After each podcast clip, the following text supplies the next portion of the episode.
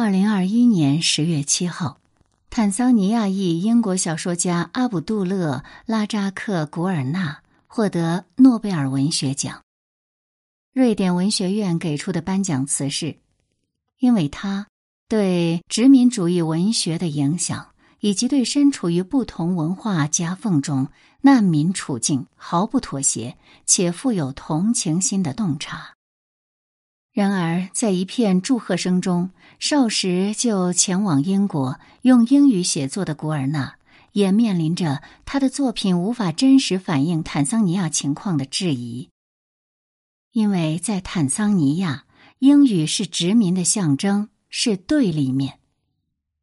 从二零一五年以来，坦桑尼亚所有学校都只教授斯瓦希里语，放弃了英语教学。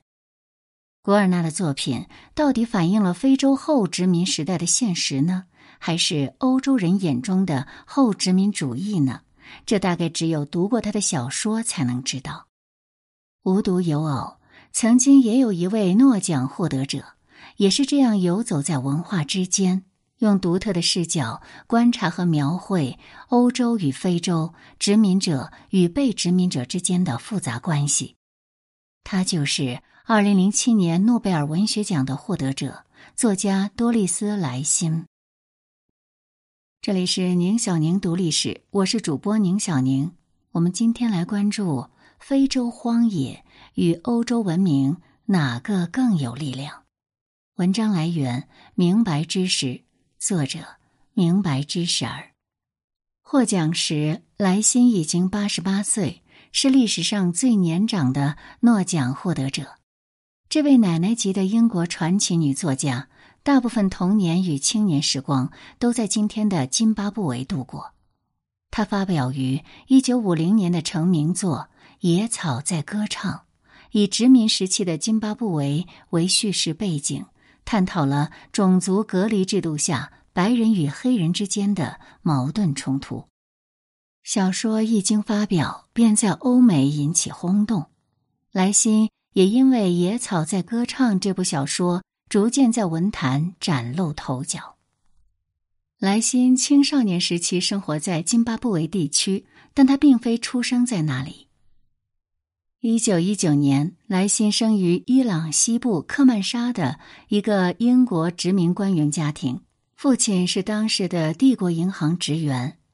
他六岁时受到玉米种植淘金热的影响。全家才从伊朗搬到了今天的津巴布韦，当时是英属殖民地南罗德西亚。莱辛的母亲雄心勃勃，想要用他理解中的白人文明改造当地土著野蛮的生活方式，可莱辛的父亲却对当地生活极其不适应。他们一家虽然有一块耕地，但收成不好，而对年幼的莱辛来讲。搬家后的新生活也并不那么快乐。母亲希望将她培养成一位淑女，对她的教育很严格。起初，她被送入一所教会学校，之后又进入一家女子中学。但没过多久，莱辛患上严重的眼疾，不得不因此辍学了。而他家并不算富裕的家境，使得辍学后的莱辛不得不离开了家。从十五岁开始，就从事了接线员、保姆、速记员等工作。这是一段极其孤独的生活。莱辛后来形容这段日子是一种地狱般的孤独。不过，工作之余，莱辛并没有停止学习，依然在闲暇时自学。他阅读着雇主给他的政治社会学书籍。并开始试着创作一些小故事，发表在一些报刊上。随着年岁增长，与许多传统女性一样，莱辛也早早的选择了结婚。然而，莱辛无法忍受婚后无聊、虚无的家庭生活，不久后又离婚了。他的兴趣不在家庭，而在读书和政治方面，对左翼和共产主义也同样充满着兴趣。二战期间，莱辛成为了南罗德西亚的一名共产党员，并加入了一个左翼读书俱乐部。在读书俱乐部中，他收获了第二份爱情，她的第二任丈夫，一位来自德国的难民。他们火速坠入爱河，结婚了。可不幸的是，婚姻没有维持多久，再次以失败收场。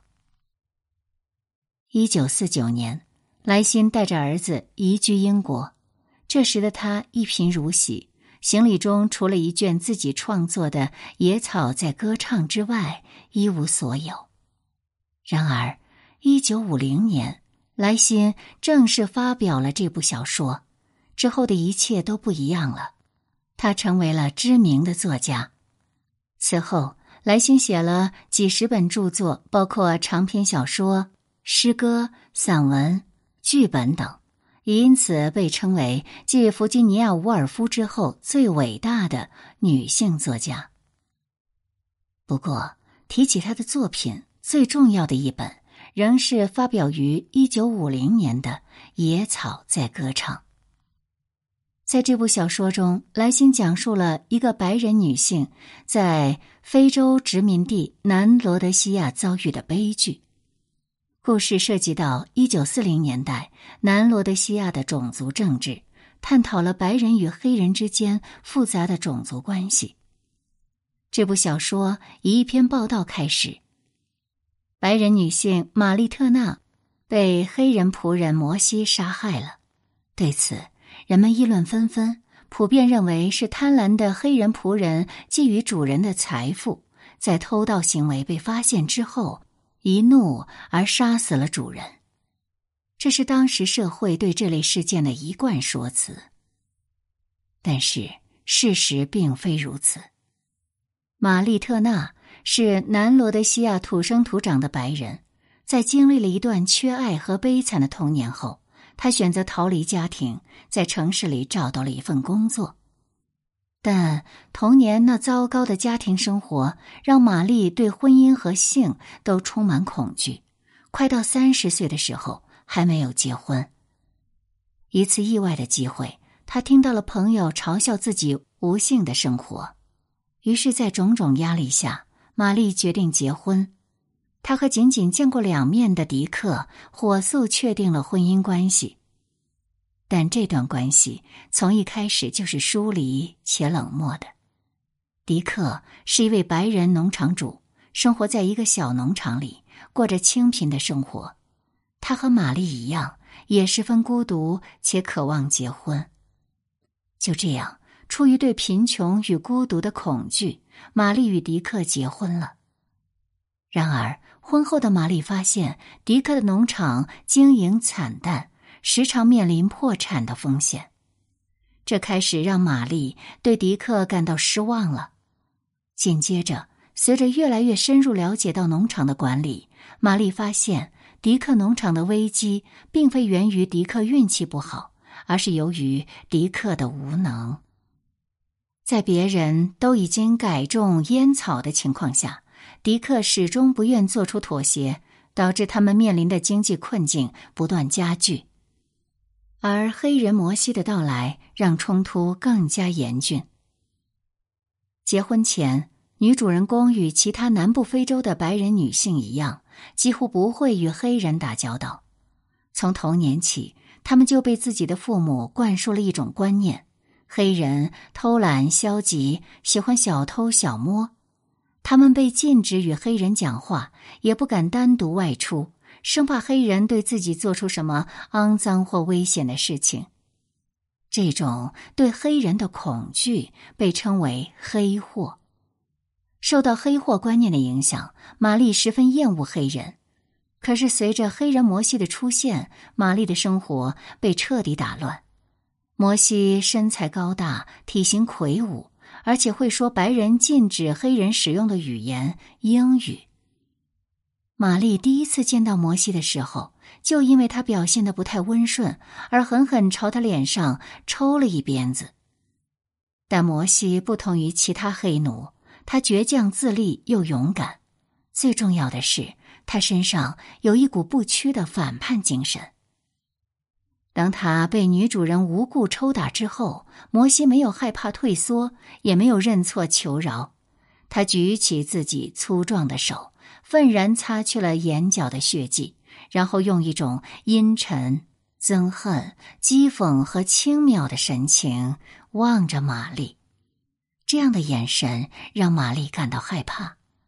她虽然在抽打摩西时感到了一丝的快感，可是天生善良的玛丽在心底并不认为白人生来就比黑人要高贵。对于他的同胞们所宣称的白人性，也就是白人具有的种族优越性，玛丽也始终持怀疑态度。而故事真正的转机发生在一次意外之后。一次意外的情况，玛丽无意间窥见了摩西在洗澡。从那时起，玛丽对这个黑人产生了不一样的情感。他被摩西强健的体魄和独特的个性吸引了，他的内心虽然十分矛盾，但无法抑制住生命内部喷薄而出的一股力量。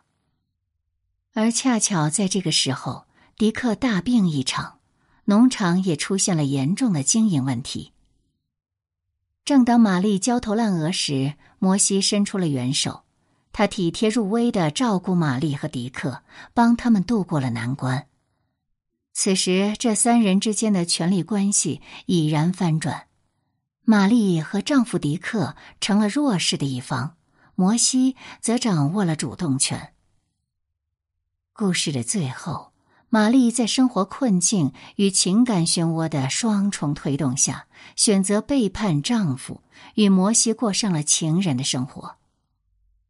如果故事在这里戛然而止，那这本小说就是一部普通的爱情小说，而莱辛要探讨的并不是简单的爱情，而是这种爱情纠葛背后的种族问题。玛丽与摩西的乱伦爱情始终处于危机当中，之所以说是乱伦关系，是因为在当时的白人看来。与黑人发生关系，基本上等同于与野兽发生关系，这是严重的伦理禁忌。玛丽当然明白这一点，他每天都活在焦灼与痛苦中，内心十分的煎熬。终于，他们的私情被新来的白人助手托尼撞见了。玛丽无所遁形，在慌乱羞愧中，她选择了一种极端的解决办法：恢复白人立场，赶走摩西。受到驱赶的摩西被玛丽彻底激怒了，临走时用恶毒哀怨的眼神瞪着玛丽。此时，摩西终于意识到，自己和白人终归是不平等的，他打算向玛丽复仇。而玛丽在见到摩西的表情后，也预见到摩西会实施报复。万分痛苦与羞愧中，玛丽选择主动迎接必然要来临的死亡与毁灭。莱辛在书中描述，当时的玛丽只觉得四周的树林都在向这个房屋逼近，电闪雷鸣之际。玛丽看到前来复仇的摩西，十分愧疚又平静的走向摩西，迎向了摩西高高举起的复仇之刃。而摩西最终受到谋杀指控，被当局警署抓捕，故事由此落下帷幕。不过，对文学批评家而言，这本著作的内容不止于此，其中还有着更深刻的内涵。主流文学评论一般将玛丽之死理解为后殖民背景下白人对黑人的主动赎罪。玛丽虽然是白人，却是种族隔离政策下最大的牺牲品与受害者。她最后走向毁灭，与种族隔离政策下的黑白冲突息息相关。而黑人摩西的名字也并非随便起的。这个名字来自圣经中的先知摩西，在圣经故事中，摩西是一位先知，也是以色列人的拯救者。他带领着备受奴役的以色列人逃离古埃及，前往上帝的应许之地迦南。小说中的摩西虽然是玛丽的仆人，但也是玛丽的心灵救赎者。他带领玛丽走出了困苦无聊的生活。又在将他杀死的过程中，让玛丽得到了解脱。不过，野草在歌唱，终究是个悲剧故事。玛丽的悲剧，摩西的悲剧，都是殖民者统治下黑白对立与种族歧视的结果。而另一个看起来不那么重要的人物，玛丽的合法丈夫迪克，他的悲剧。农场破产，则很大程度来自他自己。